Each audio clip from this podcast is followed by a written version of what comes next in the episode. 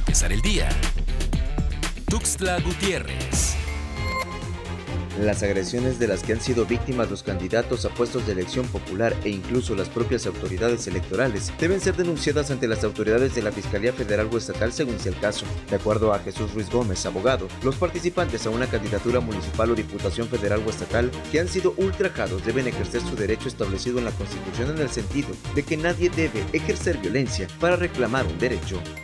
Ante el inicio del Hot Sale 2021, la gran venta en línea que se realiza en México y en todo el mundo con miles de descuentos y ofertas en varias tiendas a nivel nacional, las atractivas rebajas de este evento y las promociones bancarias para que puedan obtener el precio más bajo en sus compras es atractivo, hasta para los amantes de lo ajeno, los delincuentes electrónicos. De ahí que especialistas recomiendan tener cuidado a los compradores con los falsos proveedores que con diseños atractivos de páginas en redes sociales ofertan al mejor postor productos de dudosa calidad derivado de los hechos ocurridos el pasado 24 de mayo, cuando la sede del Consejo Municipal de Siltepec fue allanada por 15 personas armadas con el rostro cubierto, que ingresaron, amagaron, amedrentaron al personal de dicho órgano desconcentrado y sustrajeron 31 cajas del paquete que contenía 19.133 boletas y actas electorales correspondientes a 31 casillas. El Consejo General del IOPC aprobó en sesión extraordinaria la reimpresión de dicho material electoral.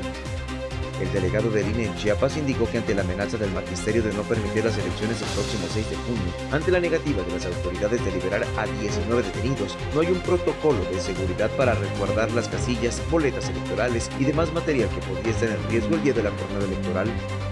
El Laboratorio Estatal de Salud Pública confirmó en las últimas horas 24 casos positivos de COVID-19. En cuanto a los decesos por esta enfermedad, la Secretaría de Salud de Chiapas comunica el reporte de una muerte en el último día y se trata de una persona del sexo masculino de 69 años de edad, originario de Tuxtla Gutiérrez.